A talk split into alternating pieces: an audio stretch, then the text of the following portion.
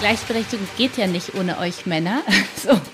Und ich möchte auf keinen Fall ohne Männer. Es, für mich ist äh, Feminismus oder Feministin zu sein bedeutet einfach Gleichberechtigung. Scheid gesagt. Der Marketing Talk ohne Werbe mit Wolfgang Scheid. Inspirierende Gäste, ungewöhnliche Perspektiven und immer persönlich.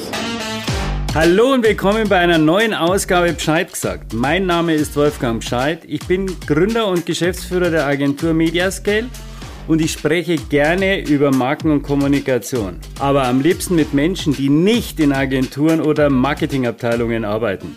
Und ich freue mich heute ganz besonders auf meinen Gast, die Verlegerin Cassia Mohlwolf. Herzlich willkommen, Cassia. Hallo, ich freue mich sehr, hier zu sein. Vielen Dank für die Einladung. Ich würde dich jetzt gerne mit einem kleinen Spiel vorstellen. Ich fange einen Satz an und äh, du vervollständigst ihn bitte. Alles klar. Geboren wurde ich in Breslau, Polen. Heimat bedeutet für mich, sich bei mir selbst zu fühlen, am liebsten in einer hügeligen Landschaft. Verlegerin zu sein ist für mich eine Möglichkeit, Haltung zu zeigen und Dinge zu bewegen. In meinem Podcast Cassia trifft geht es mir um inspirierende, großartige Frauen, die noch viel zu wenig sichtbar sind und die ich über meinen Podcast in die Öffentlichkeit bringen kann. Philosophie finde ich spannend, weil ich aus verschiedenen Blickwinkeln auf Themen schauen kann, die mich bewegen. Wenn ich Kanzlerin wäre, würde ich versuchen, die Themen, die für Deutschland wichtig sind, kompromisslos voranzubringen. Also das würde mir reichen, um dich zur Kanzlerin zu wählen. Wärst du gerne nein, Kanzlerin? Nein, nein. Erfolg ist für mich, wenn ich meinem Weg folge. Geld bedeutet für mich, ich habe gelernt, dass Geld ein ganz wichtiger Faktor ist und dass man das Geld zum Unternehmertum dazugehört. Robert Lewandowski würde ich gerne mal sagen, dass ich es großartig finde, dass viele gute polnische Fußballspieler einfach die deutschen Mannschaft voranbringen. Habe ich jetzt total falsch gelegen? Nein, nein, wunderbar, wunderbar. Der, also, der ist druckreif. Gut, ähm, Kassia, dann lass uns doch mal ganz am Anfang starten. Bis du sieben warst, bist du im kommunistischen Polen aufgewachsen. Eine Gesellschaftsform, die wir bisher ja nicht am eigenen Leib erlebt haben. Hast du daran noch irgendwelche Erinnerungen? Ich habe einige Erinnerungen. Ich, meine Erinnerungen sind Bilder. Ja, also ich erinnere mich an leere Straßen und äh, Menschenschlangen vor Lebensmittelläden. Also in der Zeit, als ich in Polen war, waren ja Lebensmittelmarken äh, gerade, ähm, also es gab Lebensmittelmarken, um äh, man konnte nicht einfach so einkaufen gehen und ich fand es komisch, dass wir plötzlich nicht mehr normal in Geschäften einkaufen konnten, sondern dass man also Lebensmittelmarken hatte für Grundlebensmittel und dazu dann trotzdem warten musste, bis man in, ins Geschäft an die Reihe gekommen ist, um dann Dinge einzukaufen. Das Kommunismus äh, erinnere ich durch Gespräche mit meiner Mutter, die studiert hat und sich gewundert hat, äh, wie es sein kann, äh, Elektroingenieur studiert zu haben, gut zu verdienen und trotzdem kein Auto äh, einfach so bestellen zu können, ja, weil sie, äh, weil man da zehn Jahre Warteliste hatte, ähm, so für so ein Fiat. Wie nennen sich in Polen, in Deutschland hier sagt man immer Fiat, ähm, dieser Fiat 500, dieser Polski Fiat oder so hieß der ja hier, glaube ich immer ähm, Kommunismus äh, verbinde ich damit, dass man nicht seine eigene Meinung äh, sagen konnte, ja, und, und dass meine Mutter schnell in die Solidarność eingetreten ist, um äh, sich dafür äh, stark zu machen, dass die Demokratie zurückkommt nach Polen. Das ist ja also ein bisschen was, was wir im, im, im Kopf haben, wenn man an Kommunismus denkt, egal wo man jetzt sieht. Das ist in erster Linie immer Thema Unfreiheit und Unterdrückung. Ähm, mhm. Ich habe ja so einen gewissen Fable für die, die, die, die Grundidee von Karl Marx. Da ist aber ja nicht mehr viel da. Kannst du mit sozialen Utopien oder speziell mit der sozialen Utopie irgendwas anfangen? Nein, ich glaube, das, das Einzige, woran ich mich wirklich als Positives erinnere, ja, ist an, an so ein äh, Gemeinschaftsgefühl und ich glaube, dass viele so pseudo sich sicher gefühlt haben, ja, so mhm. sich sicher fühlen, aber trotzdem dann, ich glaube, für diejenigen, die nicht, ähm, die keine klaren Ziele vor Augen hatten, war es okay, weil man war irgendwie geschützt, ja, in so einem geschützten Bereich und für alle, die was in ihrem Leben bewegen wollten und, und einfach Freiheit äh, wollten, also für die ist es einfach eine Katastrophe, ja. So.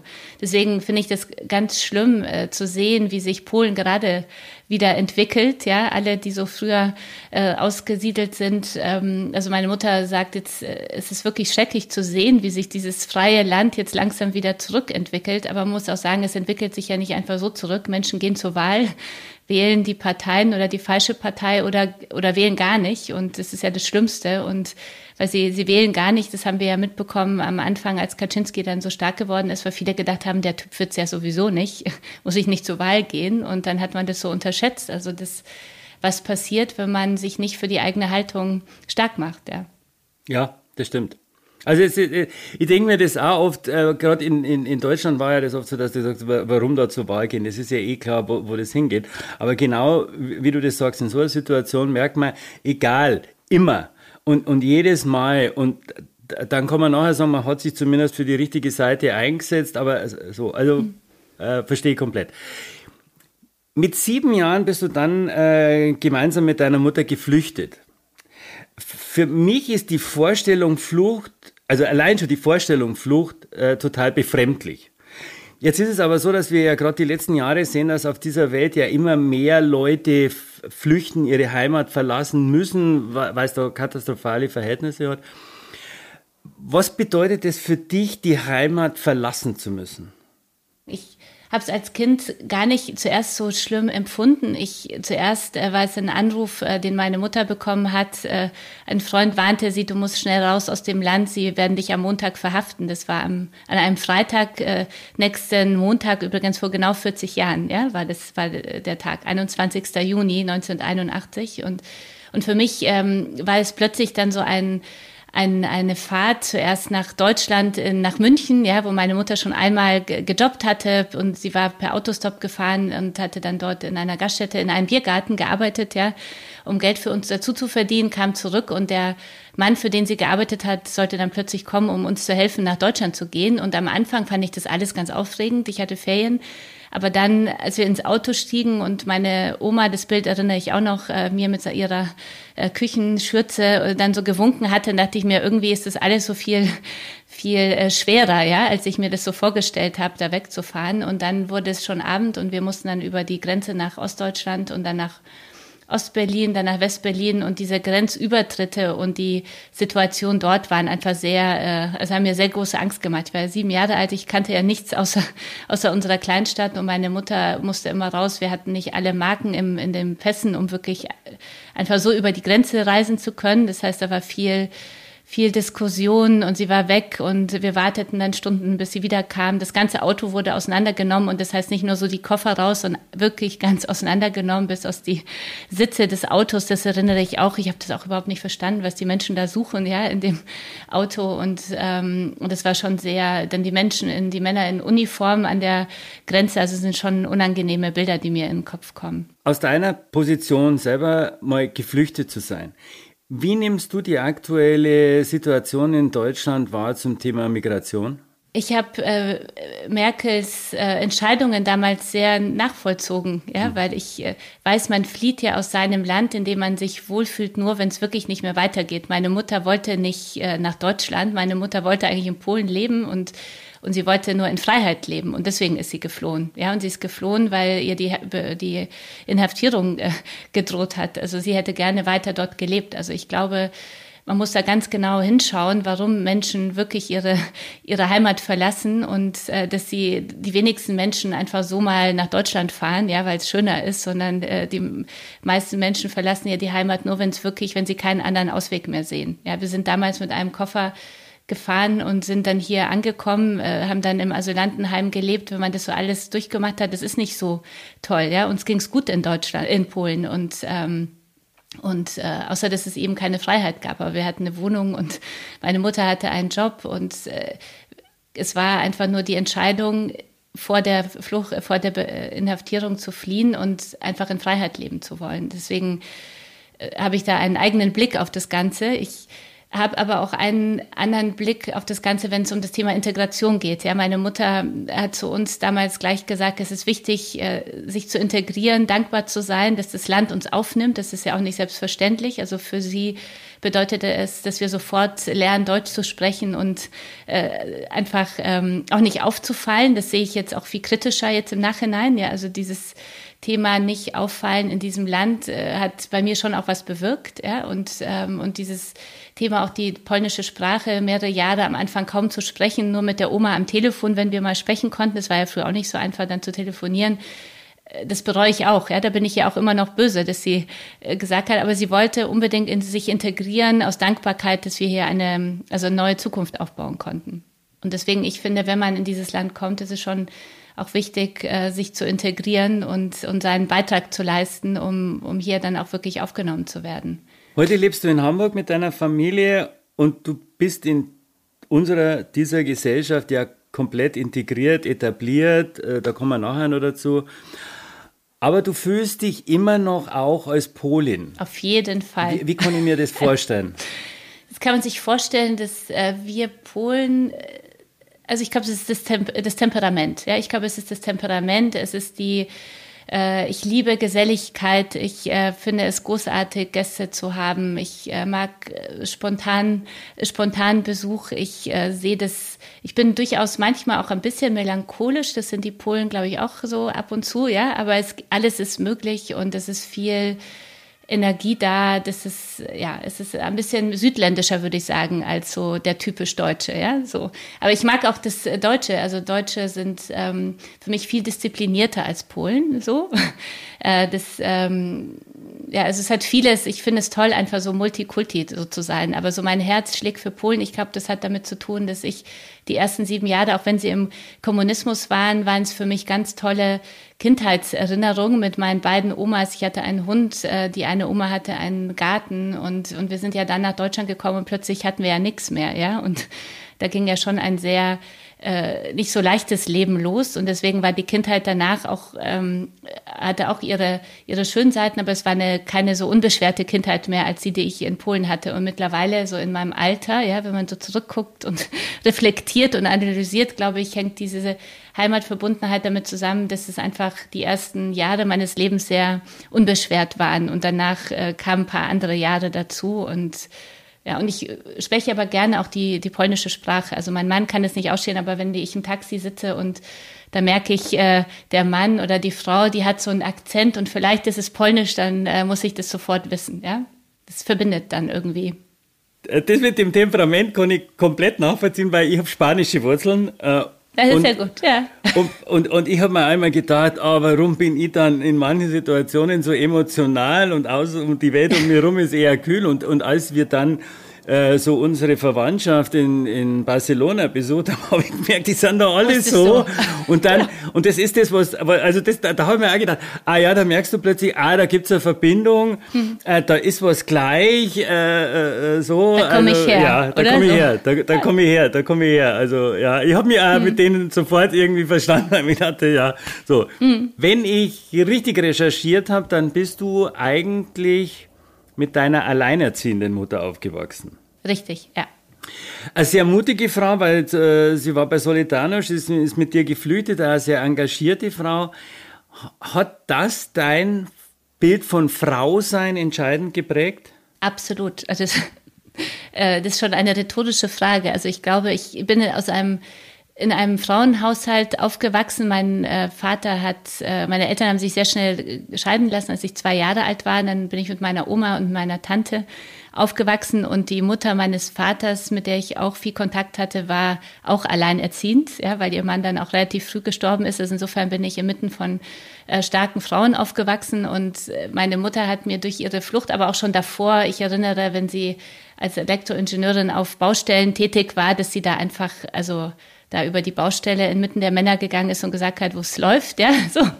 Und, und dann hat sie nichts geändert und, ähm, und sie hat mir immer gezeigt, egal äh, was passiert im Leben, ich entscheide immer, wo es hingeht. Ja, also ich bin am, am Lenkrad und egal was mir passiert, ich entscheide, ob das jetzt schlimm ist oder nicht oder ob ich jetzt weitergehe oder jetzt einen neuen Weg suche. Ja, das ist etwas, was mich sehr geprägt hat und das hat, glaube ich, weniger mit Mann oder Frau zu tun, sondern einfach damit, mit so einer Lebenseinstellung, alles ist möglich, wenn ich weiß, was ich will. So. Und, und ich muss für meine Meinung einstehen und es ist wichtig, sich auch auseinanderzusetzen. Es ist wichtig, Menschen immer gleich zu sehen, auf Augenhöhe, egal äh, was sie sind und wer sie sind. Ja, also so und äh, das sind so einige Eigenschaften, die ich so von ihr übernommen habe. Nicht die schlechtesten. Ähm, das Verhältnis zu deinem Vater, ähm, hast du ja gesagt, das war, war schwierig. Mhm. Wie kommt man trotz der Erfahrung zu einem wertschätzenden Männerbild? Therapie, Coaching, Selbstanalyse. also ich glaube, ich glaube, dass ähm, ich glaube, dass die Rolle des Vaters in dem Leben einer äh, Frau, eines kleinen Mädchens sehr, sehr entscheidend ist. Ja, also ich ich glaube, dass ich sehr, also ich glaube, ich weiß, ich hatte sehr viel damit zu arbeiten, also mit, mit an verschiedenen Situationen, äh, damit musste ich klarkommen, dass mich mein Vater so verlassen hat. Ja, ich habe das selber immer erfunden, so, so empfunden, dass er nicht nur meine Mutter verlassen hat, sondern er hat mich verlassen. Ja, er hatte kein Interesse an mir, weil er so verletzt war über die Trennung mit meiner Mutter und das hat mich sehr beschäftigt, sicher auch irgendwie belastet und in mir bestimmte Glaubenssätze geprägt, äh, mit denen ich jetzt gut zurechtkomme, weil ich das analysiert habe und, ähm, und da schon auch eine Therapie irgendwann mal gemacht habe, weil er ist dann auch gestorben. Also das heißt, ich bin lange aufgewachsen damit, äh, bis ich 15 war und dachte, egal, auch wenn er sich nicht für mich interessiert, ich schaffe das alles und ich zeige ihm dann, was aus mir geworden ist, obwohl er keine, äh, kein Interesse an mir hatte. Und dann war er plötzlich tot und das habe ich ihn am meisten übergenommen, ja, dass er nicht mehr da war, dass ich dann, ja, ich konnte nicht mit meinem Porsche, mit der Riesenunternehmung dann im Rücken mhm. nach Polen fahren, um ihm zu zeigen, was aus mir geworden ist, obwohl er sich nicht für mich interessiert hat. Und das habe ich ihm sehr übel genommen. Ja. Aber ich bin da, da gut, also jetzt verstehe ich ihn mittlerweile. Ich habe äh, das wirklich, ich bin da gut drüber hinweg und äh, es ist, äh, ich glaube, es ist nur wichtig, sich zu klar zu machen, dass mich manche Dinge, also dass uns manche Dinge einfach be, beeinflussen. Ja, also ich glaube, das war so meine Erkenntnis, so verstehen, okay, gewisse äh, gewisse Themen, auch durchaus mit Männern, das war ja deine Frage, ähm, kommen daher vielleicht, ja, weil ich so ein, so ein Verhältnis mit meinem Vater oder nicht hatte. Und ähm, aber man muss dann arbeiten. Es ist eine Chance. Dass man das dann, wieder ja. in, in, sich, in sich gerade kriegt, weil sonst ist es was, was ein Leben lang quer liegt. Ja, ich finde, es, wir leben in einem Zeitalter, das es uns so große Chancen gibt, dass es äh, nicht nur Psychologen gibt, ja, wie, wie damals, also als ich 15 war, gab es den Therapeuten, Schultherapeuten, äh, sondern äh, dass es Coaches gibt und andere Menschen, die sich mit, äh, die uns helfen, sich ja selbst zu reflektieren. Ja, das ist doch ein ganz großes Geschenk, wenn ich denke, äh, meine Mutter hat danach dann nochmal geheiratet und ich hatte dann sehr lange noch mal einen zweiten Vater, den ich sehr als Vater ähm, nochmal angenommen habe, ähm, der hat so viele Themen aus der Vergangenheit gehabt, die er nie bearbeitet hat, nie drüber geredet hat, mhm. genauso wie meine Oma auch äh, in Polen, die, wo man wusste, sie hat so viele Themen, sie redet nicht drüber, sie an manche, an manchen Situationen kommt man nie weiter, ja, weil sie nie gelernt hat, ich kann und ich sollte damit äh, über diese Themen mit jemandem reden, dann macht es mein Leben leichter. Und das finde ich, da denke ich, äh, wir leben in einer wirklich in einem großartigen, in einer großartigen Zeit. Findest du das nicht auch? Also Mir geht vor allem das, was du jetzt gerade gesagt hast, wenn du manchmal Menschen siehst, wo du sagst, die leiden mhm. ein ganzes Leben darunter mhm. und kommen da nicht raus. Mhm. Also die sind ja dann auch manchmal unerträglich. Also wir hatten gestern so ein Gespräch, die, die Mutter von einer sehr guten Freundin von mir, und, und, dann, äh, und dann hast du im Moment auch das, dass du sagst, Wahnsinn ist die Frau furchtbar. Und, und dann kommt aber sofort das, wie schlimm muss das sein, was sie erlebt hat oder was sie in die Rolle getrieben hat, aus der sie nie kommt und wie tragisch muss so ein Leben sein. Und dann auf deine Frage, ich finde dieses Leben sensationell, aber das hast du in dir. Mhm. Also das ist ja nicht draußen, sondern das ist drin. Mhm. Und das, deswegen muss man das innen irgendwie so gesund als möglich erhalten oder so, so, so stark als möglich heilen. Also mhm. da bin ich komplett, äh, also da sind wir uns 100% einig. Dir wird ja oft das äh, Etikett Feministin angeheftet. Mhm. Äh, dabei, wenn ich, wenn ich mir so die Sachen angehört habe, und äh, habe ich das Gefühl, dir geht's gar nicht um eine Seite der Medaille, sondern du trittst eher für das Thema Gleichberechtigung, ja. Wertschätzung ein. Ähm, also du setzt dich auch für uns Männer ein. Ja, Gleichberechtigung geht ja nicht ohne euch Männer. so. Und ich möchte auf keinen Fall ohne Männer. Es, für mich ist äh, Feminismus oder Feministin zu sein bedeutet einfach Gleichberechtigung, gleichberechtigt leben zu wollen, ja, und äh, in einer diversen Gesellschaft leben zu wollen. Darum geht's ja. Und da an vielen Stellen immer noch sehr viele Männer äh, die Macht haben, ist es wichtig, auch mit ihnen gemeinsam vorangehen zu wollen. Ja? Und, ähm, und es ist wichtig, Frauen nach sich zu ziehen. Und im Endeffekt ist, sag ich mal, Frauen, Männer ist ja so das eine, danach kommt ja noch viel mehr, ja, Menschen mit Migrationshintergrund etc. Also das ist ja nur der Beginn und darum geht's mir. Wenn es um das Recht der Frauen in der Gesellschaft geht, dann äh, ist es immer so ein Bild, Frauen kämpfen für irgendwas. Hm. Aber wie du, wie du richtig sagst, es geht ja eigentlich nicht um die Frau, sondern es geht ja um Augenhöhe miteinander, also um Partnerschaft. Gibt es auch Männer, die für das, das Recht der Frau oder die, die, die Gleichstellung kämpfen? Nehmen wir die nur nicht so stark wahr?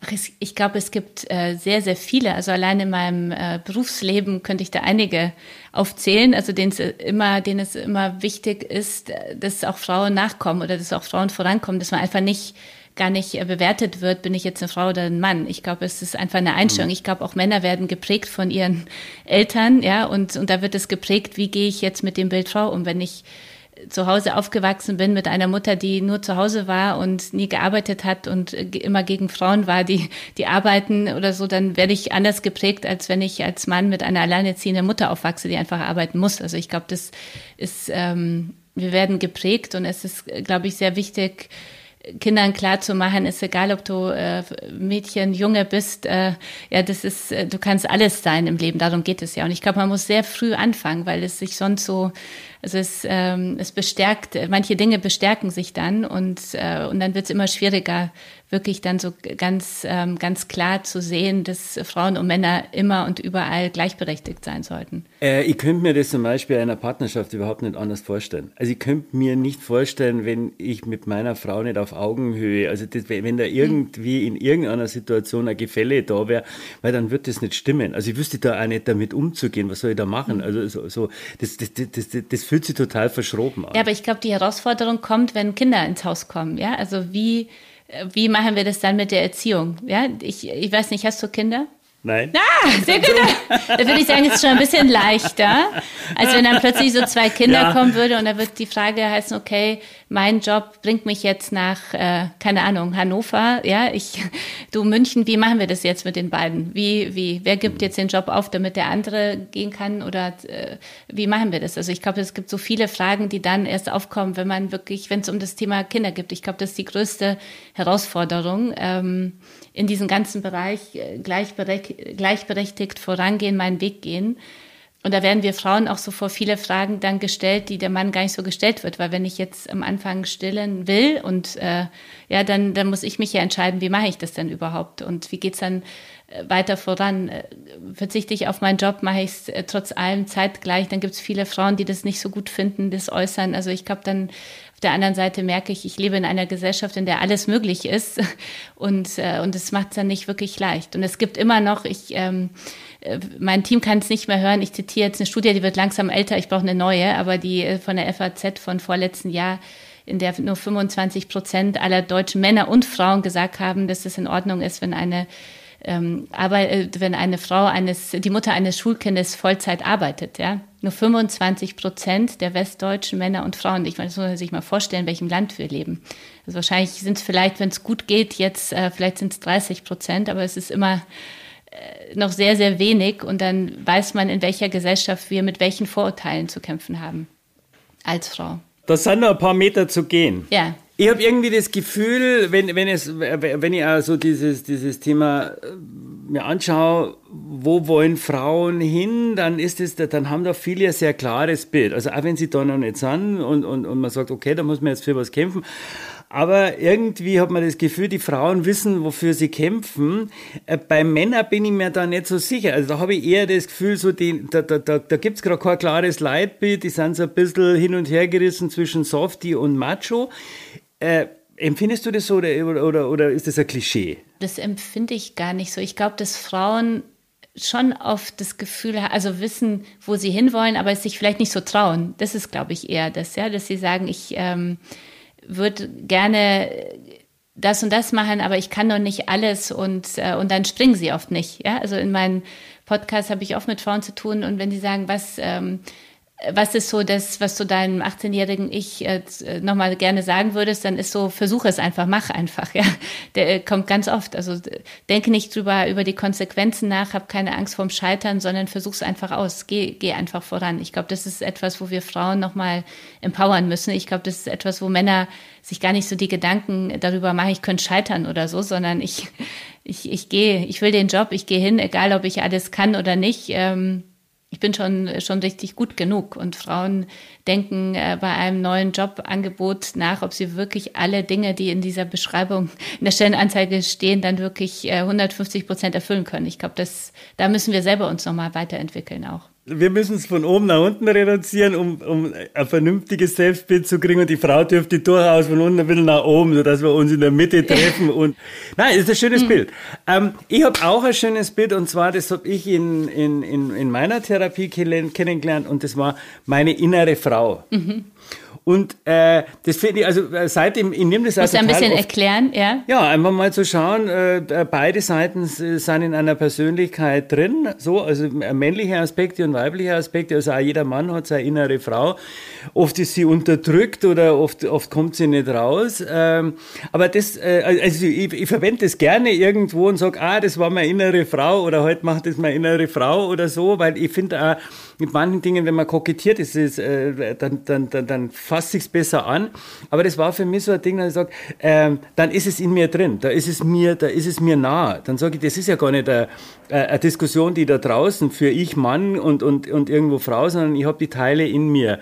Ähm, warum tun wir uns immer noch so unglaublich schwer mit dem, mit dem, mit dem Mann-Frau-Ding, ob, obwohl es doch eigentlich eigentlich eher was total Interessantes ist und, und auch was total Bereicherndes und Spaßiges, aber irgendwo kriegt es manchmal so eine Schwere.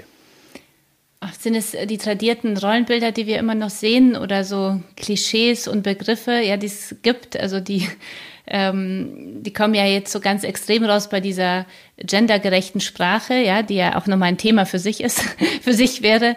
Aber sind es das vielleicht so Themen, äh, dass es, weiß nicht, die Rabenmutter gibt nicht den Rabenvater, aber das Weich, der Softie ist dann eher der Mann. Ja, der, es gibt ja ganz viele, wenn man so tief reingeht, ja Begriffe, die entweder das eine oder Mutter-Söhnchen gibt, äh, Väter, Töchterchen gibt es irgendwie nicht. Ja, finde ich auch ganz interessant. Es sind ja nicht nur Begriffe, die gegen Frauen sind. Es gibt ja auch viele Begriffe, die Männer gar nicht so, äh, Männer nicht so gut tun. Ich glaube, wir leben in einer Gesellschaft, die sehr lange, sehr stark äh, da schon getrennt hat, ja, und, und da aus diesen vielen tradierten Rollen müssen wir raus und, und das werden wir nur schaffen, wenn wir moderne Rollenbilder einfach sehen oder einfach offen sind. Also Vorbilder sind ja auch immer, finde ich, schwierig. Ja, ich weiß nicht, wie es dir geht. Ich äh, finde Vorbilder, wenn man so nach Vorbildern gefragt wird, äh, dann hat es auch oft so was mit einer Schablone zu tun. Ja, wolltest du immer schon so sein wie oder so. Ja, und ich finde es ja auch schon gefährlich, weil ich soll ja nicht als Frau so sein wie Frau X, sondern es geht ja darum, mich inspirieren zu lassen und zu sagen, Frau X finde ich an der und der Stelle super, das nehme ich mal für mich mit, aber an anderen Stellen wäre ich es nicht. Also, und ich glaube, da müssen wir insgesamt offener werden, aufhören zu bewerten. Ich glaube, wir bewerten einfach zu, zu schnell und zu viel so in unserer Gesellschaft. Also es geht, es geht gar nicht um Frau, es geht um ich. Also es geht nicht um Frau, sondern es geht, geht um, um, um die eigene Persönlichkeit, weil da ist ja eh beides drin. Ja, da ist beides drin und lass den anderen oder die andere so leben und so sein, wie sie sein möchte. Ja, so eine Offenheit zu haben. Du musst nicht so sein, wie wenn du das und das machst, äh, das und das so und so sein. Ja? Also ich glaube, diese Offenheit zu haben für Menschen, die anders denken, die, ähm, die beides in sich tragen. Also ich glaube, das ist äh, aufhören zu bewerten. Ich glaube, das ist so die große Herausforderung unserer Gesellschaft jetzt. Welche Eigenschaft schreibst du deinem inneren Mann zu? Vorhin, als du gesagt hast, du hast eine innere Frau, habe ich gesagt, okay, dann habe ich ja wohl einen inneren Mann in mir, ja, was muss ich mal drüber nachdenken, äh, wie der so ist. Ähm, was ist mein innerer Mann? Ich glaube, ich bin, aber das ist auch schon wieder ein Klischee, wenn ich jetzt sage, ich bin angstfrei, so. Und das äh, schreibe ich jetzt dem Mann so, ist ja Quatsch. Also ich äh, glaube, ich bin angstfrei, weil ich äh, die Kindheit hatte, die ich habe und, und denke, es kann nichts Schlimmeres kommen. Was, was kann schon passieren, ja, im Leben, so. Ich, ich weiß nicht, ich überlege noch, ich werde dir nochmal schreiben, was ich meinem inneren, wie so mein innerer Mann ist. Ich werde mal drauf achten. Ja, dann tauschen wir ja, uns da mal aus. aus. Dann, das nächste Interview führt meine innere Frau, Frau mit, mit deinem inneren Mann. Mann. Und, dann, und dann hören wir uns das mal an und schauen, ob das was anderes ja. wird. Ähm, Kassia, du bist äh, verheiratet und du hast mit deinem Mann zwei Kinder. Äh, gibt es bei euch noch so klassische Frau-Mann-Unterscheidungen? Also neben irgendwie der Mann trägt die Getränkekisten? Der Mann trägt hoffentlich die Getränkekisten, ja. So. Nein, ich. Er ist charmant und trägt hoffentlich genau. die Getränkekisten. Ja. Unsere Tochter wird, ist jetzt neun Jahre alt und ich glaube, dass wir über die letzten Jahre uns da sehr weiterentwickelt haben. Ich glaube schon, dass wir am Anfang in einem äh, eher klassischerem Bild gelebt haben, was dadurch ein bisschen befeuert äh, worden ist, dass mein Mann Angestellter war und ich war sehr schnell äh, äh, selbstständig und Unternehmerin. Das heißt, ich konnte selber über meine Zeit verfügen, war ja mein eigener Boss. Das heißt, wenn der Kindergarten angerufen hat, wurde ich automatisch angerufen, ja, weil ich war diejenige, die äh, vermeintlich äh, leichter springen konnte als er dann aus dem Großunternehmen, ja, Gruner und ja, damals die noch nicht so offen waren wie jetzt, ja.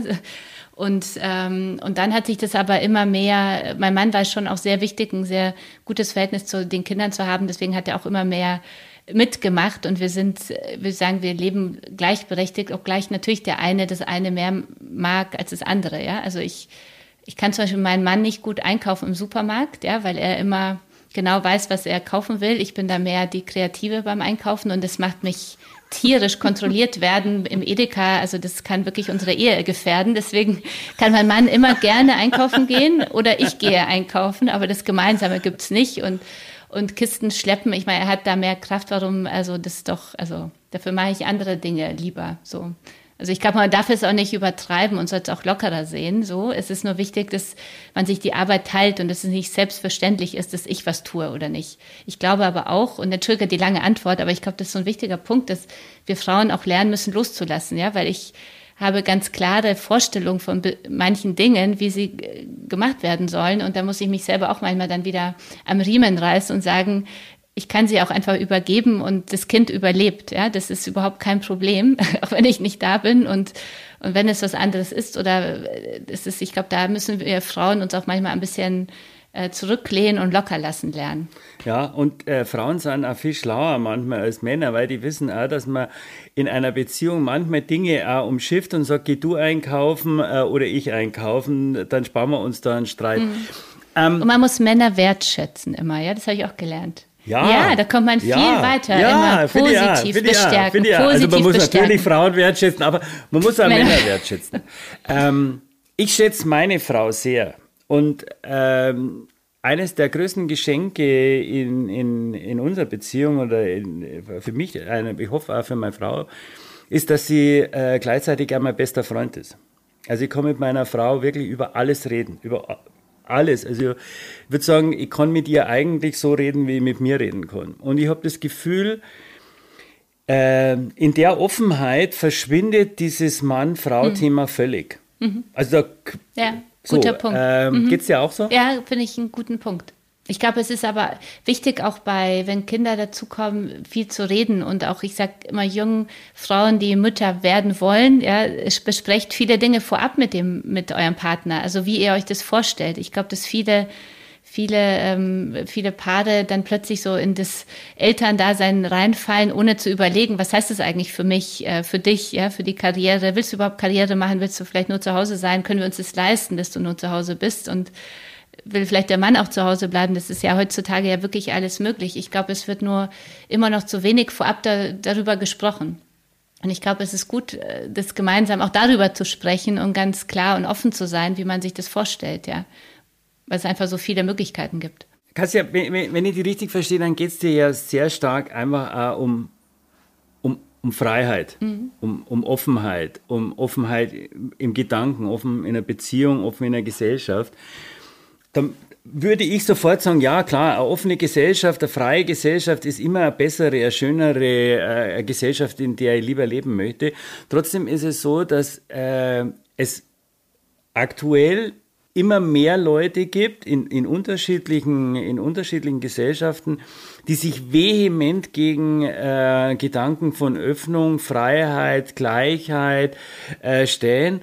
Ähm, warum Warum haben Menschen so viel Angst vor Freiheit? Ich glaube, das sind unterschiedlichste äh, Beweggründe. Das eine, ich glaube, vor Gleichstellung hast du gesagt, habe ich Angst, wahrscheinlich Macht abzugeben. Ja, das äh, wird sich ja was verändern an der einen oder anderen Stelle. Freiheit bedeutet auch, ich bin viel mehr auf mich selber gestellt. Also für, bei mir war ja klar, als ich 2009 mich entschieden habe zu springen in die Selbstständigkeit, ich möchte ins Risiko auch springen. Also mir war ja bewusst, ich gebe die Festanstellung auf, um dann selber entscheiden zu können. Das heißt aber auch genauso äh, ins Risiko gehen zu müssen. Ich glaube, äh, auch das ähm, liegt ja auch nicht jedem. Also ich glaube, jeder muss ja für sich selber ähm, entscheiden, wie viel Freiheit tut mir gut. Und nicht jeder hat so ein totales Freiheitsmotiv, ja, wie wir beide anscheinend. Und ich glaube, einige wollen lieber in Sicherheit, mehr in Sicherheit leben. So.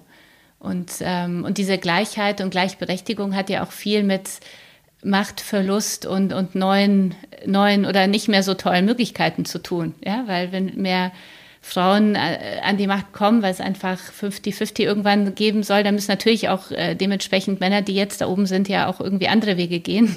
Ähm, also es wird ja nochmal alles durchmischt und es ist, äh, natürlich hat es das eine, für den einen ist es ein Vorteil und für den anderen ein Nachteil. Das ist ja wie immer im Leben. Ich glaube, damit hängt es ja auch zusammen. Da kommen wir nachher noch dazu, weil ich glaube, die Männer müssen, müssen vielleicht äh, andere Beschäftigungen suchen, damit sie das da oben auch leichter loslassen können, weil das Loslassen ist ja auch so ein zentrales mhm. Thema. Also ich finde, loslassen ist eigentlich bei der ganzen Geschichte immer das Schwierigste.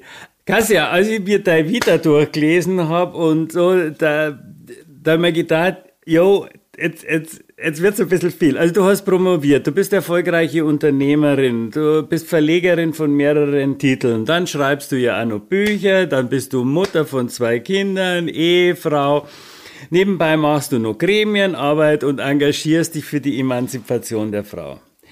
Ganz ehrlich, wird das manchmal einfach zu viel? Sagst du, jetzt habe ich mir irgendwie einfach zu viel aufgeladen oder hast du das Gefühl, du, du, das ist alles noch irgendwie im Balance? Ich habe das Gefühl, dass es auf jeden Fall mein Weg ist, ja, diese vielen Themen, weil das alles ja bis hin zu meiner Gremienarbeit ja im Endeffekt äh, so ein Weg ist, ja. Also die in den Medien äh, zu sein, ähm, guten Journalismus voranzubringen, Menschen zu inspirieren mit guten Inhalten für Frauen, nochmal Frauen zu bestärken und zu ermutigen. Und, und ich wollte nie Karriere ohne Kinder. Ich meine, ich bin dankbar, dass ich Kinder haben konnte. Das ist ja auch wirklich, muss man, ist ja auch ein Geschenk. Ähm, und deswegen nehme ich das in Kauf, dass alles zu leben und alles perfekt zu leben einfach auch wahnsinnigen Stress bedeutet. Das sage ich auch ein. Also ich habe sicher ein Leben, was sehr durchgetaktet ist und sehr stressig ist, aber ich, äh, ich liebe mein Leben und ich könnte schon, ich lerne, ich versuche zu lernen, also ich bin noch nicht so weit, aber ich versuche zu lernen, mehr Me-Time in mein Leben so auch noch reinzubringen und zu begreifen, dass es oft äh, wichtiger ist, auch als Unternehmer viel mehr in der Strategie, also man sagt ja immer viel mehr on the business als in the business zu sein, aber auch das muss man lernen, ja, und loslassen äh, lernen und ähm, insofern würde ich sagen, ich lebe absolut mein Leben. Ich möchte nichts missen, aber es ist schon, ähm, ich habe Gott sei Dank auch viel Energie ja, für mein Leben.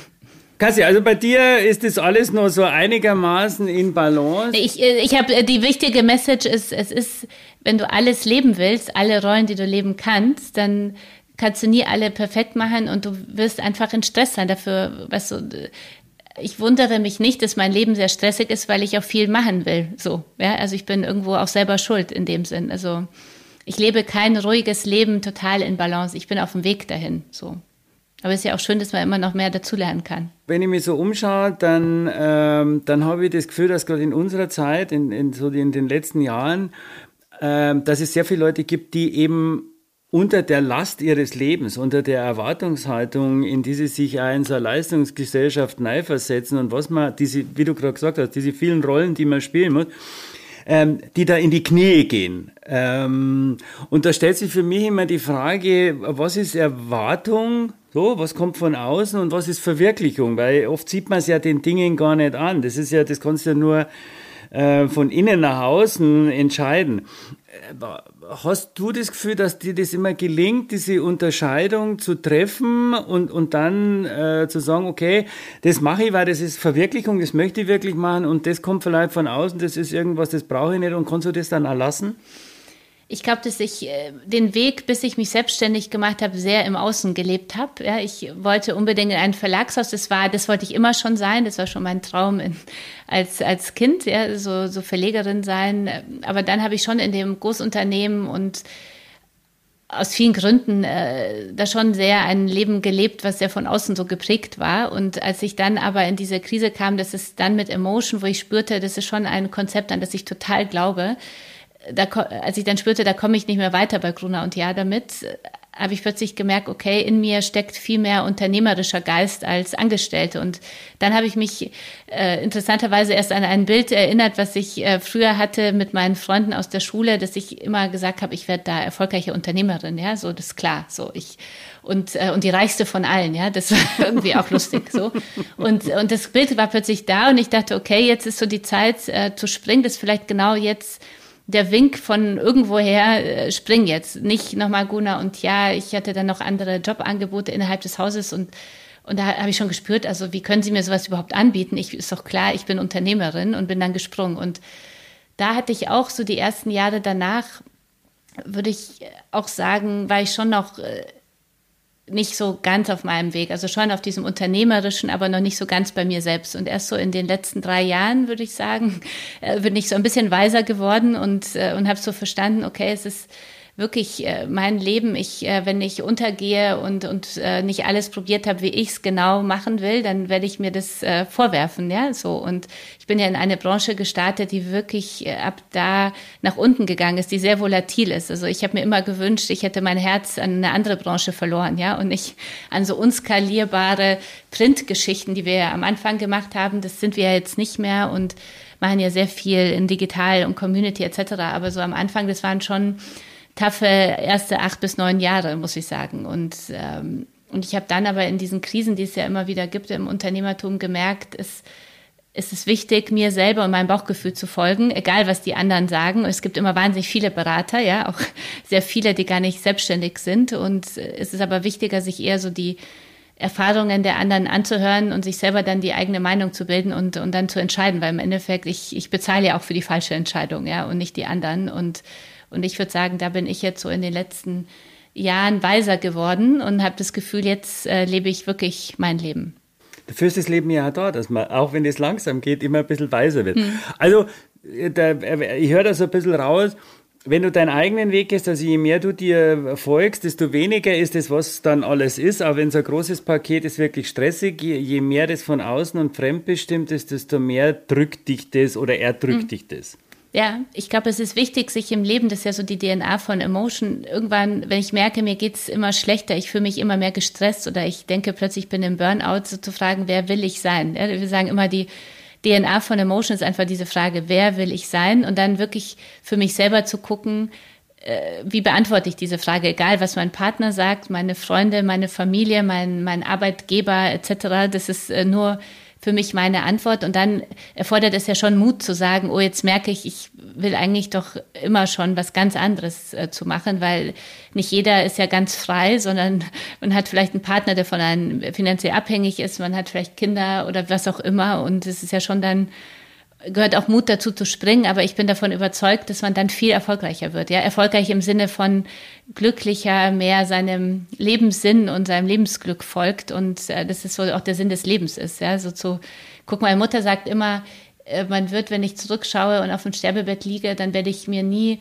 vorwerfen, ich habe zu wenig gearbeitet. Ja, da geht's eher darum, dass ich manche Chancen nicht ergriffen habe. Ja, als ich gespürt habe, ähm, vielleicht doch lieber links abbiegen als rechts und das sind, glaube ich, die Dinge, die, die man dann bereut. Und das möchte ich nicht, ja. Ich auch nicht. Jetzt kommen wir zu einem kleinen Unterbrecher. Wir haben äh, zwei, drei Markenfragen. Also ganz kurz antworten. Ich stelle dir fünf Fragen.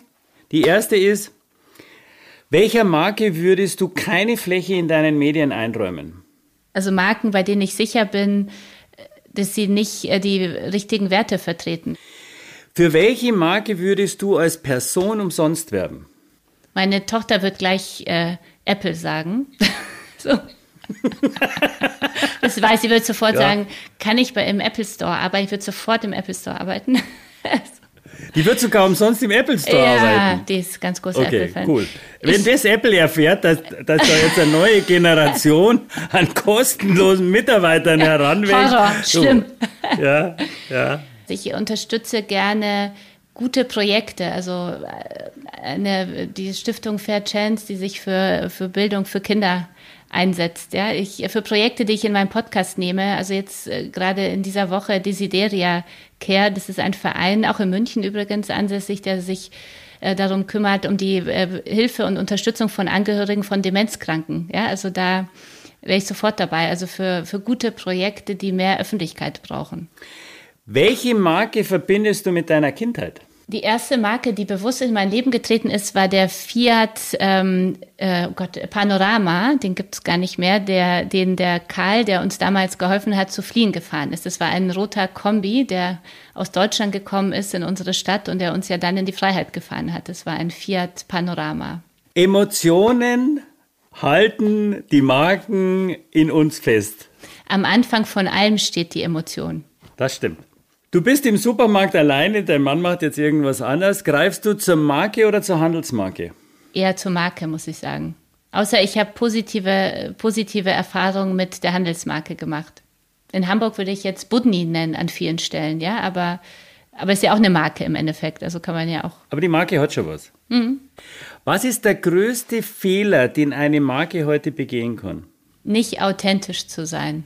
Also nicht bestimmte Werte zu verfolgen und untreu zu sein. Also für den schnellen Erfolg zu denken, ich äh, kann mal einmal zur Seite treten und äh, das merken die Konsumenten nicht. Also ich glaube, heutzutage ist es wichtiger denn je, auf die eigenen Werte und, und die Haltung zu schauen und zu gucken, was passt wirklich zu mir und da keine Kompromisse zu machen. Und es ist wie bei Menschen. Und darum finde ich ja das also toll, wenn man so über Marken und Kommunikation spricht und nicht so in Charts und so und macht da so was Strategisches. Weil das, was du jetzt über Marken gesagt hast, das kannst du auch über Menschen sagen. Das ist genau das. So. ähm, jetzt lass uns ein bisschen über deinen Job sprechen. Ähm, du verlegst unter anderem das Frauenmagazin Emotion. Äh, den Titel hast du vor zwölf Jahren Gruner und Jahr für eine Million Euro abgekauft. Ähm, was war der treibende Gedanke dahinter? Was wolltest du anders machen? Weil du warst ja auch bei Emotion schon für den Titel verantwortlich. Emotion sollte zum einen eingestellt werden, also das war der wichtige Moment und ich habe Emotion Rettung und zum anderen die Marke, also ich kann dieses Wort nicht mehr hören, aber 360 Grad sehen. Ja, also ich habe als ich die Chance bekommen habe, diese Marke auf den Markt zu bringen, habe ich nicht gesehen, wir machen ein Printmagazin, sondern ich habe eine Marke gesehen, die überall da ist, wo unsere Zielgruppe ist. Und äh, das war damals für mich absolut Print, ein bisschen online. Das hat damals ja angefangen, ja, und, und aber auch Events. Äh, es war die Vermittlung von Coaches. Es waren vielleicht Bücher, so. Und bei Gruner und Jahr war damals, wie ja in allen anderen Verlagen auch, so die Denke, ein Titel muss zuerst eine bestimmte Größe auf dem am Kiosk erreichen und danach sprechen wir mal über die anderen Nebengeschäfte, so.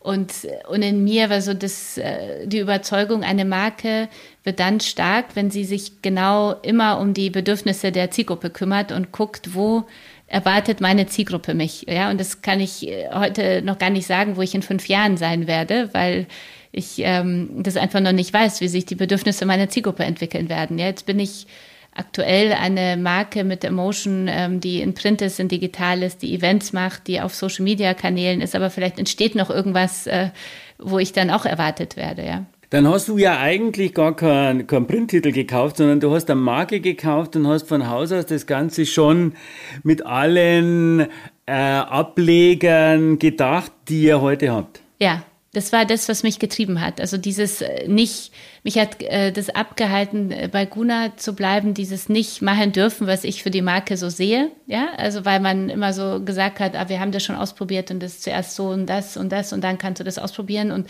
ich dachte, so äh, macht man diese Marke nicht. Ja, also die Marke ist, also es geht um Marken, also wie du sagst, es geht nicht um, ich bin auch keine, ich mag es auch nicht, äh, ich spreche auch nicht mehr vom Verlag, wir sagen, wir sind ein Medienhaus, aber im Endeffekt ist Emotion eine Community, eine Community von Frauen, äh, für Frauen, die Frauen darin bestärkt, einfach ihren Weg zu gehen, über diverse Kanäle in verschiedensten Themenbereichen und ähm, die breit ist, so im, sag ich mal, auf der Basis, aber ganz spitz wird, ja, wenn wir über das Thema Working Women und Frauen in Tech sprechen oder so, ja, dann, dann kann diese Marke auch sehr spitze Informationen liefern an eine bestimmte Zielgruppe. Emotion ist ein Frauenmagazin. Wäre es eigentlich total spannend, Männer mal Emotionen nahe zu bringen? Wir hatten immer mal wieder überlegt, ein Sonderheft für Männer zu machen, ja, aber wir merken, dass Männer viel mitlesen, weil sie uns Frauen ja noch besser okay. verstehen wollen. so.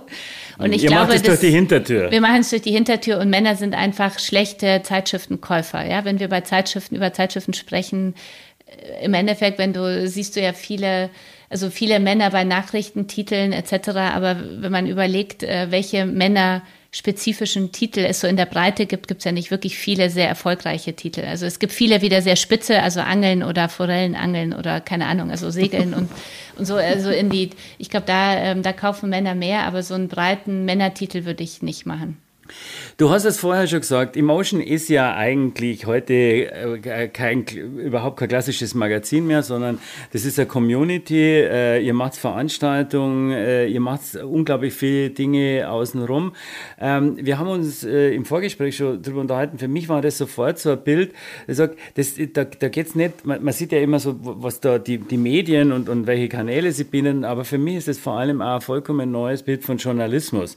Das eben nicht so über die hundertprozentige Deutungshoheit top-down kommt, sondern äh, das eher so auf Augenhöhe mit dem, mit dem Leser oder jetzt in der Community arbeitet, also so sich selber als Moderator und Enabler versteht. Liege da richtig? So verstehen wir uns auch. Also wir sind der Enabler, wir sind der Vernetzer. Ja, und, ähm, und wir schauen nicht von oben herab und geben keine Tipps, sondern wir inspirieren. Ich glaube, das ist so das Wichtige bei uns, dass wir sagen, wir wollen dir nicht sagen, so musst du sein. Wir heißen ja auch nicht äh, irgendwie Petra, Brigitte oder wie irgendein Frauenname, ja, also sondern wir, wir heißen Emotionen, was nicht so leicht ist, muss man auch sagen. Also ich weiß nicht, ob ich noch einmal, wenn ich neu, gestart, äh, neu starten würde, ob ich wieder Emotion genommen hätte, ja, weil das ist ja auch bei vielen natürlich auch wieder schon so eine Schublade, ja, Emotionen. Ähm, also da kämpfen wir immer noch mit an. Also das äh, und das manchmal denke ich immer noch, ach komm, jetzt packst du irgendeinen Frau, doch einen Frauennamen drauf und versuchst es irgendwo heimlich, ja. So, und, ähm, und dann ist der Name auch wieder eben ganz groß, weil von an, am Anfang von allem Emotion ist. Und ähm, ich glaube, es ist wichtig, Inspiration. So, glaubwürdige Inspiration und guter Journalismus, ähm, gute Recherche, ja. Sag mir ganz kurz zwischendurch, welchen Namen würdest du dem Titel geben, wenn du ihm einen Frauennamen geben würdest? Ich habe ja am Anfang nicht gewusst, ob es wirklich klappt mit Gruner und Ja und dem Kauf von Emotion. Und dann hatte ich, frag mich nicht, warum Wanda so im, im, im Kopf immer, ja? Ein Fisch namens Wanda. Ein Fisch namens Wanda, genau. Meine eine Oma hieß Wanda. Ich dachte, das ist so ein internationaler, ah. guter Name, ja. Also der, der geht für, ah. für vieles so. Ähm, und dann kam irgendwann mal ja Davanda, also wenn du dich erinnerst, diese, diese Plattform für, ähm, weißt du, von Etsy, die jetzt mit von Etsy aufgekauft worden ist, äh, wo äh, Menschen ja selbst was gemacht haben und dann das verkauft haben. Also so äh, Do-it-yourself-Geschichten und dachte ich mir auch, Wanda ist einfach ein guter Name und ja, ja. aber der Zug ist abgefahren. Wanda Vielleicht klingt gut. Also ich finde äh, find Wanda super. Also wenn du, du wenn ja du nur mal überlegst, also Wanda, Wanda, also, aber als Markenexperte würdest du wahrscheinlich äh, sagen, jetzt nach zwölf Jahren noch mal eine Marke neu, äh, neu zu benennen, ist einfach auch ein Wahnsinn. Also insofern. Als Markenexperte würde ich vielleicht sagen, überleg dir es nochmal. Aber ich würde auf alle Fälle sagen, wenn du dran glaubst, mach es äh, und dann genau. ist Wanda super. Kassia, lass uns noch mal ein bisschen über das Community-Thema plaudern, weil Community geht ja anders. Also gerade soziale Medien ähm, haben ja auch eine Schattenseite. Also der Umgang miteinander wird äh, immer ruppiger. Wir haben das Thema Mobbing, wir haben das Thema Hate Speech, wir haben natürlich gerade jetzt in, in, in Deutschland oder auch in den USA äh, dieses ganze Verschwörungstheoretiker-Thema. Ähm, so, das ist ja auch nicht, nicht nur harmlos, äh, sondern so... Das, äh, wie stehst du dazu, dass heute Medium für alle ist, dass jeder sagen kann, was er will und dass er jeder sagen kann, wie er es will. Ich finde, dass es auf der einen Seite eine große Chance ist, ja, die, die sozialen Medien, weil sie mir die Chance geben, auch meine Meinung kundzutun, so. Ähm, ich, äh, es ist eine große Chance für, für Medienhäuser wie unsere, dass wir über mit guten Ideen einfach eine, eine Community aufbauen können und äh, nicht äh, Tausende von Euros für die Zweitplatzierung am Kiosk zahlen müssen, sondern einfach mit äh, guten Ideen und ein bisschen Geld ähm, Instagram, Facebook, jetzt auch LinkedIn äh, für ein bisschen mehr Geld ja nutzen können, um unsere Marken bekannt zu machen. Äh, wir können unsere Haltung zeigen, unsere Inhalte ähm, transportieren. Das ist eine große, große Chance. Das ist eine tolle Chance, dass sich Frauen mit bestimmten, also wie Männer, also Communities finden können, ja, die bestimmte Themen äh, gleich sehen oder die gleichen Probleme haben, die sich austauschen, auch in geschützten Bereichen, wenn ich jetzt an Facebook-Gruppen oder sowas denke. Es ist aber natürlich auch aufgrund der Algorithmen was wahnsinnig gefährlich ist, ja, weil ich muss ein aufgeklärter Bürger sein, um dann nicht ähm, da äh, beeinflusst äh, zu werden. Ich muss begreifen, dass es Algorithmen gibt. Ich merke es ja selber, wenn ich nur ein bisschen auf Instagram bin und paar Mal auf die gleiche Person äh, klicke und like, dass ich plötzlich dann nur noch diese eine Person höre. Also da, da weiß ich ja sofort, wie funktioniert das, wenn Verschwörungstheorien äh, stärker werden. Ähm, insofern ist es, ist es ein zweischneidiges Schwert und ich finde es wichtig, auch Kinder sofort damit aufzuklären. Ja? Und es ist gefährlich mit Hate Speech etc ähm, da wieder, also ich finde, es ist schlimm, wenn man so Betroffene hört, äh, was da möglich ist. Ich habe das selber bisher, muss ich sagen, Gott sei Dank, ähm, ich kenne solche Themen nur, wenn ich auf LinkedIn was zum Thema Gleichberechtigung schreibe, dass dann auch Männer wie Frauen, egal ob sie Firmen haben oder nicht, da manchmal Dinge schreiben, wo ich denke, das kann doch nicht sein, das ist eine Berufs- äh, ja, die anderen sehen, für welche Marken, für welche Firmen ich arbeite und, und schreiben da Dinge, also die wirklich äh, schlimm sind und ähm, aber sonst habe ich damit bisher Gott sei Dank noch wenig, äh, wenig ähm, Berührungspunkte gehabt. Ähm, du machst selber viel in, in, in Social Media. Du, du ähm, trennst da eine zwischen deinem beruflichen und deinem privaten. Also du, du, du, du postest auch private Dinge. Fütterst du deine Kanäle selbst oder, oder hilft dir da jemand oder ist das organisiert oder bist es du, du? Ich bin es leider ich, ich. so. Also leider, das ist auch meine Überzeugung, dass äh, in dem Moment, wo ich äh, Kashia Inspired äh, bei Instagram angefangen habe, äh, ich gesagt habe, ich möchte ich bin, ich spreche natürlich auch für Emotion. Ich sehe es auch sehr eher beruflich auch. Also das ist für mich, äh, ich möchte authentisch als eine Frau, die für Emotion steht, wahrgenommen werden. Und authentisch heißt es, ich mich natürlich auch im Privaten zeige. Ja, es gibt natürlich Grenzen so, aber es ist mir wichtig, mich authentisch zu zeigen, mit Höhen, mit Tiefen, mit äh, wirklich da echt zu sein. Äh, sonst würde ich es nicht machen. Und ich habe paar Mal immer wieder, wenn ich im Stress bin oder sehe, ich bin echt jetzt, ich habe schon viel zu lange gar nicht gepostet. Also nicht Stories äh, gehen ja schnell, aber so Posts und so, weil ich mir da zu viel Gedanken mache, wie mein Mann immer sagt, ich bin zu langsam äh, dann Gespräche, ich gibt es Krisengespräche im Team, ob sie mich unterstützen äh, können. Und dann kommen wir immer wieder dahin, dass ja äh, das Authentische ist, dass man es authentisch macht, ja. Und das, das geht nicht unterstützen. Und das ist bei LinkedIn genauso und ähm, insofern, und davon bin ich auch überzeugt. Also ich glaube, bei Emotion selber ist es anders. Also da, das bespielen paar Personen und da wissen wir, wie ist unsere Tonalität, was, also wie wollen wir sein als Marke. Äh, das ist ein Team und, äh, und ich glaube, das ist so jetzt der richtige Weg. Auch wenn er Zeit kostet und, und es, weil man ja merkt, äh, die Kommentare wollen ja auch beantwortet werden. Das kostet ja alles Zeit, ja. Also da ein verlässlich Partner zu sein, Leider bist du du. Also, ja, eben. So ist es. Ja, und je, je mehr du du sein möchtest, desto mehr musst du es machen. Ja, ja. ja. Nein, vollkommen richtig.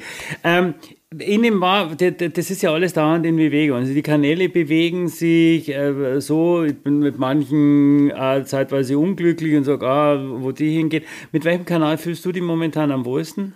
Ich fühle mich am wohlsten äh, wirklich mit, äh, mit Instagram, muss ich sagen, und mit, äh, mit LinkedIn immer mehr. Ja, ich merke, zu LinkedIn muss ich so meinen Weg noch finden, weil es eben da mehr gibt, also auch da Stories und alles Mögliche gibt, da bin ich noch zu wenig aktiv, aber das finde ich sehr, sehr spannend, weil die Diskussionen einfach ähm, spannend sind und man sehr viel lernen kann, auch von anderen, denen man folgt, auch viel lernen kann, sich austauschen kann. Also ich mag LinkedIn immer mehr. Ich ähm, mag Instagram. Ich finde es einfach zu viel, dann auch noch Facebook zu machen. Also ich poste alles, was ich auf Instagram habe, automatisch dann auch auf Facebook. Ich, glaube, da wäre für unsere Community noch mehr drin, wenn ich äh, auch noch mehr Facebook machen würde. Aber da das gibt Zeitgrenzen. Und ich habe zu Clubhouse äh, zum Beispiel, das finde ich ganz interessant. Ich weiß nicht, bist du auf Clubhouse? Ja, finde ich super. Ja, findest du super, okay. Und bei mir ist es so, das war so am Anfang, ähm, irgendwie habe ich ständig laufen gehabt und dachte, oh Gott, da kannst du teilnehmen, da kannst du einfach so mit dabei sein und dann auf die Bühne gehen, diskutieren und, und das ist so äh, irgendwie barrierefrei, das ist jetzt sehr kritisch, wird das gleich gesehen, weil es ist ja nicht so barrierefrei, aber, ähm, aber das ist ein Kanal, den äh, schaue ich mir immer noch an. Also da bin ich jetzt wieder weniger drauf. Ja, aber ich finde, genau das äh, ging mir auch so, dass ich sage, das ist unglaublich das ist total entspannt, das geht schnell, das ist aufwandlos, weil du hast jetzt eine Idee und du musst sie nicht runtertippen und machen und irgendwie, sondern du gehst da rein, du sagst es, du kommst sofort mit Leuten in Berührung. Also das finde ich unglaublich spannend spannendes Format. Mhm. Mal schauen, wo es hingeht. Äh, bei LinkedIn, äh, lass uns mehr diskutieren, weil ich bin da, das ist eher so ein Kanal, wo ich mir denke, oh wei, oh wei, äh, da, das, da, da sind irgendwie nur noch, ah, ich habe die Leistung, ich habe die Leistung. Also jeder nur so, also das wird aus meiner Sicht sehr stark zum Sales-Kanal äh, und weniger zu einem Kanal, wo man eigentlich einmal ein Thema mit Leuten besprechen kann. Also die Kommentare sind oft nur so, ja, äh, wenn du da eine Lösung suchst, ich kann dir eine Lösung anbieten, weil ich sage, na, Lösung habe ich nicht gesucht, äh, ein Kommentar Kommentar wäre vielleicht nicht schlecht gewesen. Aber da können wir uns ja dann mal so in einem Jahr wieder austauschen, äh, wenn du dich da mehr angefreundet hast. Äh, Kassia, du verlegst nicht nur Emotion, sondern du hast auch noch zwei andere spannende Titel. Du hast ein Philosophie-Magazin Hohe Luft und du hast äh, Psychologie bringt dich weiter. Mhm. Warum hast du dich nach Emotion äh, für Philosophie und Psychologie entschieden. War das verlegerisches Kalkül, da fehlt noch was irgendwie in der Verlagslandschaft oder, oder war das persönliches Interesse an den spannenden Themen?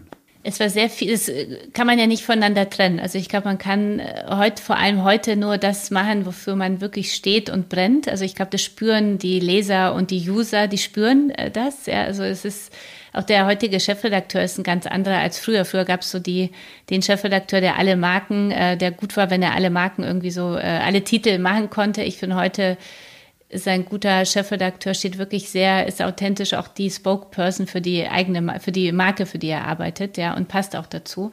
Und ähm, bei uns war, also in Hohe Luft hat sich so ergeben äh, in, vor, vor elf Jahren und der Chefredakteur, den ich damals noch von Guna und Ja kannte und äh, das ein Herzensprojekt war das und als er gesagt hat, es braucht doch einen Titel, der auf Themen, die uns bewegen, aus allen Blickwinkeln heraus guckt, ja, das, dann dachte, war ich sofort begeistert und dachte, ja, das passt zu uns, das ja passt so auch zu Emotion und, und das versuchen wir jetzt mal. Und da haben wir uns Meilensteine gesetzt und eine Auflage, die haben wir sofort ähm, geschafft, weil zeitgleich ein anderer Titel auf den Markt kam und alle über uns geschrieben haben. Und da dachte ich mir, hey, da gibt's einen Trend zur Philosophie.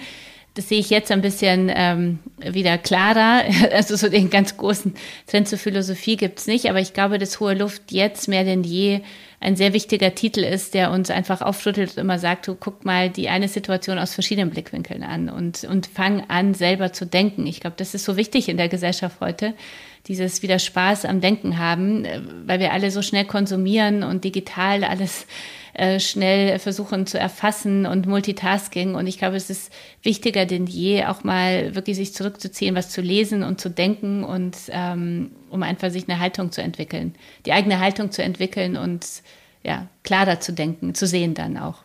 Also mir ist sowieso äh, schon lange äh, mit beiden Themen, weil ich finde, die finde es sind die zwei mit die zwei spannendsten Perspektiven, wie man sich Dinge und vor allem das Ding sich selbst anschauen kann.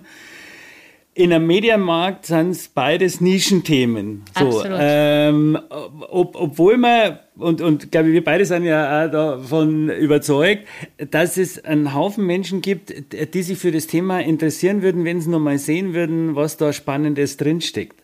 Also, und das ist ja auch so oft so die Krux im Marketing wie begeistert man Menschen von etwas, wenn sie denken, dass das nichts für sie ist?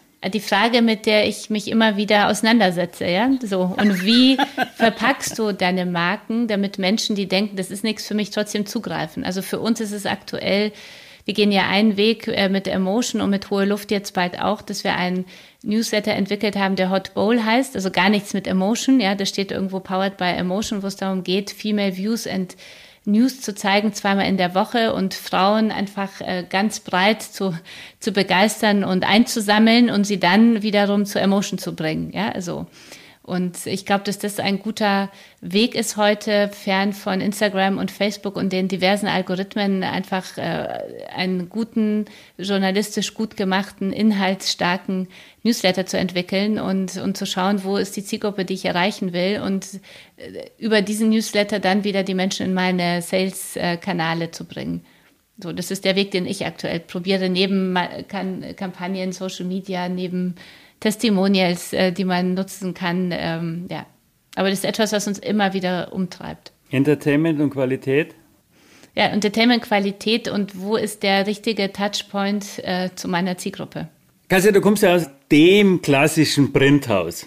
So, Gruner. Ich, also ich war ja das erste Mal war, war wie ein Kind begeistert vor diesem Riesenschiff, das ja mehr Gruner ist. Ja. So, also da sieht man, aus welchen Zeiten oder an welche Zeiten wir uns beide ja da auch noch zurückerinnern können, wo das so war. Bei Print ging es immer um Abos. Also immer, wenn wir äh, als Agentur mit Print zu tun hatten, dann stand am Ende immer, wie viel Abos, Abos kostet per mhm. Abo. Kostet so. Also die waren alle auf ein Thema getrimmt. Ähm, um was geht es bei Community?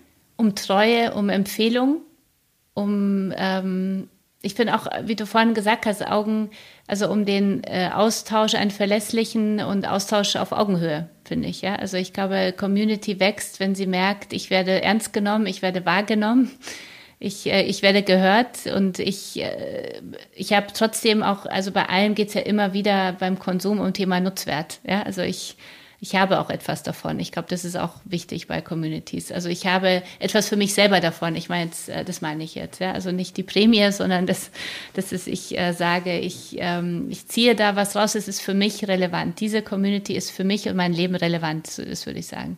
Lässt sich das über Engagement messen? Ja, würde ich durchaus sagen.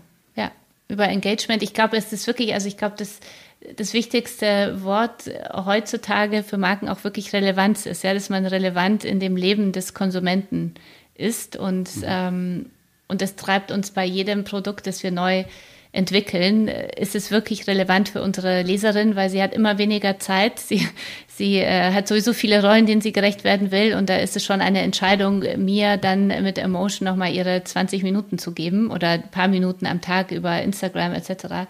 Und ich glaube, das schaffen wir nur, indem wir relevant sind, weil wir sie persönlich weiterbringen, sie mit den richtigen Frauen in Verbindung bringen oder sie beruflich ihr Tipps geben. Ja, ein verlässlicher Partner, Sparringspartner auch sind. Und die Community, die denkt ja automatisch den Rückkanal. Also du spürst es ja auch, ob, ja. ob, ob so quasi. Was funktioniert oder der, nicht dein Vermittler Relevanz, also äh, bin, bin Stifti Nutzwert, äh, so bin ich spannend. Und du kriegst es sofort zurück, weil das ist ja auch das, was lange Zeit bei Print äh, bis auf die, die, die Verkaufszahlen am Kiosk, die ja oft so äh, titelbildabhängig waren, äh, konntest du ja das nicht fassen. Also mhm. was ist, aber ihr kriegt ja das, jeder Beitrag äh, hat ja seine eigene, so, so quasi, kann sich ja seine eigene Relevanz dokumentieren. Also mhm. so, ihr seid ja permanent auf der Bühne und hört, welcher, welcher Witz einen Lacher kriegt und welcher keinen. Genau, genau. Kassia, was kommt nach Community? Hast du eine Idee, wo die Reise für Medien hingeht? Ich glaube, es geht darum, eine relevante Marke in der, in meiner, in meiner Zielgruppe zu bleiben, so, ja, und, und wirklich an dem Qualitätsmaßstab äh, dran zu bleiben und äh, wirklich so seinen Werten gerecht zu werden. Ich glaube, wenn man das, ich glaube, dass Medien sehr viel spitzer werden. Also ich glaube, es wird nicht mehr die großen Marken geben, außerhalb jetzt natürlich überregionaler Zeitungen oder so, ja. Also der, also Zeitung im Sinne von auch natürlich multimedialen Marken, jetzt nicht nur in Print äh, gedacht. Ähm, ich glaube, dass es sonst immer spitzer wird. Äh, das, aber Print sehr noch in vielen, vielen Jahren noch eine große Community finden wird, ähm, wenn man wirklich genau immer an den Bedürfnissen der eigenen Zielgruppe dran ist, ja. Weil ich glaube, dass dieses Lean-Back-Moment, also den wird einfach, den braucht man im Leben, in, in dieser ganzen digitalen, schnellen Welt. Und, und da ist es immer wichtig zu gucken, äh, wie, also wie viel Print äh, braucht meine Marke, wenn ich jetzt eine Medienmarke bin und wie viel digital ist wichtig, wie viel live ist wichtig. Also ich glaube, das ist auch das Spannende, ja, mit Marken in Kontakt zu treten, Marken als empfehlende, Empfehlungspartner für andere äh, zu werden. Aber wenn ich die richtig verstanden habe, dann, dann, dann ist deine Auffassung von Marke sowieso das, was im Kern steckt. Also die Verbindung, die inhaltliche Verbindung zwischen euch und eurer Community und am Ende entscheidet sich das über die Zeit und entscheidet es die Community, wann in welcher Situation sie welche Trägermedien benötigt genau. und wie du sagst und, und, und, und, und es gibt noch Situationen, da ist ein Magazin einfach ideal äh, so und macht viel mehr Spaß. Ich bin zum Beispiel einer, der sagt, eigentlich müsste ich meine Bücher alle als E-Books nehmen, weil, weil, weil, weil das ist ja Chaos. Ich weiß nicht, wohin mit dem mhm. Zeug und ich kann Bücher auch nicht wegschmeißen. Und trotzdem ist es dann so, äh, dass ich manchmal sage, ein Buch fühlt sich einfach anders an und dann habe ich schon wieder Bücher gekauft. Also so, also äh, so manchmal weil gewisse Medien brauchen gewisse Situationen, aber das ist vollkommen unabhängig von eurer Markenentwicklung, weil die orientiert sich im Kern daran, also du sagst, diese Verbindung zu eurer Community, die ist exakt und die gilt es auch zu pflegen, der Rest ergibt sich dann schon. Kassia, ich habe noch ein Thema, äh, über das ich kurz mit dir reden möchte. In ähm, in den USA haben äh, rechte und linke Medien extrem unter Trump von der Polarisierung in der Gesellschaft profitiert. Mhm. Jetzt mit beiden haben die teilweise auch wieder links und rechts bis zu 50 Prozent Reichweite verloren. Wie siehst du das als Verleger, diese Kopplung zwischen Reichweite und damit natürlich auch Erlös und dieser Polarisierung? Weil wir stellen mhm. natürlich auch in Deutschland fest, äh, auch wenn das überhaupt nicht in dem Ausmaß ist, dass wir hier Clickbaiting und, und, und Redaktionen haben, die sich so quasi so die Reichweiten schreiben. Und da sind es natürlich, die, die, der Streit ist, äh, macht mehr Reichweite als, als der Frieden. Mhm. Ich finde, es ist wirklich ein, ich finde, das ist wirklich ein, die größte Herausforderung für Newsmarken, ja, weil ich finde, es hat man auch sehr gut in der Corona-Zeit gemerkt. Also ich, äh, Corona-Zeit oder dieses unsägliche äh, Duell mit Söder und äh, Laschet bezüglich der Kanzlerkandidatur. Ja, ich finde, es gab so eine Zeit, da hat man gemerkt, ähm, Medien schreiben wahnsinnig viel über Corona. Man hat das Gefühl, es findet überhaupt nichts anderes in der Welt statt, weil man weiß, mit Corona-Themen mache ich einfach Auflage und das wollen die Leute jetzt alle wissen. Ja, und mein Auftrag aber ist aber doch als überregionale Newsmarke auch äh, über andere Dinge ähm, zu informieren, ja, die nicht so populär sind. Auf der anderen Seite muss ich es mir natürlich auch leisten können und je mehr Menschen denken, ich kann alles auch irgendwo äh, äh, günstig und kostenlos kriegen, äh, desto mehr kommen wir in diese Bredouille. Und wir sind ja keine staatlichen Medien, sondern wir müssen uns selber finanzieren. Und das ist, finde ich, wirklich, also da braucht man schon ein starkes Rückgrat zu sagen, das ist mein Auftrag als Newsmarke. Ich äh, gehe jetzt nicht nur den, sag ich mal jetzt, um bei Corona zu bleiben, Corona-Weg, sondern ich gucke schon auch immer wieder auf die ganze Welt und, und äh, schaffe da eine gute Balance. Ja. Und ich glaube, das ist nicht, das ist die größte Herausforderung jetzt. Und es ist wahnsinnig wichtig, ähm, äh, weil in der Welt wahnsinnig viel passiert und wir darauf angewiesen sind, gut recherchierte News zu bekommen. Und die kosten einfach was, weil gute Menschen gut aus, also gute Journalisten gut ausgebildet werden müssen und, und das muss man sich leisten können. Eine gute News, die nicht äh, total Clickbaiting ist, muss man sich ja leisten können. So, ja, die kostet einfach auch. Verzweifelt man manchmal am Leser? Weißt du, woran man aktuell verzweifelt? An den, du hattest ja vorhin gesagt, an den Titelbildern. Ja, also an diesem, ich bin in einem Markt gerade, der langsam aufwacht. Also Bahnhof, Kiosk, Flughäfen sind immer noch eine Katastrophe. Also ganz wenig äh, Reisende, das heißt wirklich wenig Verkäufe für alle Medien. Das sind wir alle in einem Boot. Und dann diese Frage, wie spreche ich jetzt die Frau mit welchen Titelzeilen wie gedreht äh, gerade jetzt an, ja, nach der Pandemie. Ich will ja ein, bin ja eine Marke mit Haltung. Auf der anderen Seite will ich auch Leichtigkeit, aber ich bin ja auch nicht irgendwie ein total leichtes, oberflächliches Blatt. Ich will ja auch Haltung zeigen, ja. Und wie formuliere ich diese dieser Titel und wie muss die Frau schauen, damit ich wirklich jetzt auch die Frau erreiche, die sagt, ah, Emotion ist eigentlich gar nicht mein Ding, aber dass sie trotzdem mal zugreift, ja. Und ich finde es nach wie vor immer wieder spannend. Also es geht jeden Monat aufs Neue los, diese Diskussion und die, das Abwägen und, ähm, und das Schauen. Das ja leider ist es ja oft so, dass die Leute, die einen Artikel lesen sollten, die lesen ihn nicht. Die, die ihn lesen, äh, die muss man eigentlich nicht mehr überzeugen, weil die, die, die, die, die haben es ja eh schon verstanden. Auch wenn das jetzt, du weißt, wie das meine, also das mm, ist jetzt nicht mm. arrogant äh, äh so. Äh, Aber das ist, wir, wir sind da in das, das ist so eine ähnliche Problematik wie vorher im Marketing. Wie überzeuge Leute davon, äh, oh, da könnte was für dich drin sein. Auch wenn die mal hergehen und sagen, nein, nein, nein, Psychologie, ah, für mich mhm. nicht, so. Ähm, ich glaube, wenn man an Veränderungen denkt, dann muss man diese, diese Schlüsselfrage klären, ähm, wie kriege ich eigentlich den Dialog mit dem Andersdenkenden? Weil mhm. ich, also ich sehe das jetzt gerade in Amerika. Ich glaube, das größte Problem ist nicht, dass sie, die haben viele Probleme, aber für mich ist das größte Problem, wenn ich da reinschaue, ähm, dass die einen immer mit den anderen reden.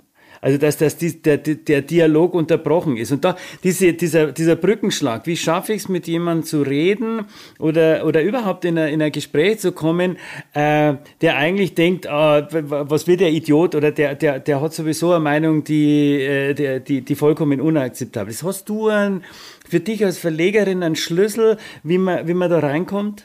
Ich glaube, es ist, ich habe es leider noch nicht, ja, den Schlüssel noch nicht gefunden. Ich glaube, Neugier ist was ganz Wichtiges, also Neugier und keine Bewertung. Ja, also ich glaube, ein Team auch zu haben, was sehr divers ist, ist bei uns sehr wichtig. Wir wollen viele verschiedene Frauen erreichen mit Emotion. Dann ist es wichtig, dass hier viele verschiedene Frauen äh, arbeiten. Ja, also dass wir nicht nur eine Typ, äh, Type Person sind, sondern ganz unterschiedliche Personen mit Kindern, ohne Kinder, jung, alt, ja, äh, eher ein bisschen äh, ökig, total äh, stylisch, ja, also ganz unterschiedlich, weil wir auch diese Frauen erreichen wollen. Ich glaube, dass das so zwischen den Zeilen auch so mit drüber kommt. Und ich glaube, es ist immer wieder wichtig, auch ähm, sich klar zu machen, ich mache ein Medium, nicht für mich, nicht für meine Meinung, sondern ich möchte damit, wie du sagst, ja auch Andersdenkende auch mit erreichen und, und was erwarten sie dann? Wie kriege ich äh, da, wo ist da der Triggerpoint? Ja, also das ist, finde ich, immer wieder eine Herausforderung, in die wir uns, äh, der wir uns stellen müssen. Kassia, mich hast du auf alle Fälle gekriegt, mich kriegt man mit dem Thema äh, Lust auf Dinge machen. Also ich glaube auch so, das ist vielleicht der beste und der einfachste Weg, einfach zu sagen, erzähl die Geschichten so interessant, dass sie Laune machen und so, dann kommt man da vielleicht rein. Also ich bedanke mich ganz, ganz herzlich für das Gespräch und für dieses sehr offene Interview. Ich wünsche dir für deine Zukunft alles, alles Gute, vor allem viel Spaß und Erfolg bei allem, was dir noch einfällt und ich glaube, das ist eine Menge. Vielen Dank äh, für das schöne Gespräch. Es hat sehr viel Spaß gemacht. Danke. Und die nächste Folge Bescheid gesagt gibt es wie immer in vier Wochen. Ich würde mich freuen, wenn ihr wieder reinhört. Bis dann. Servus und danke fürs Zuhören. Bescheid gesagt. Der Marketing Talk ohne Werbe mit Wolfgang Bescheid.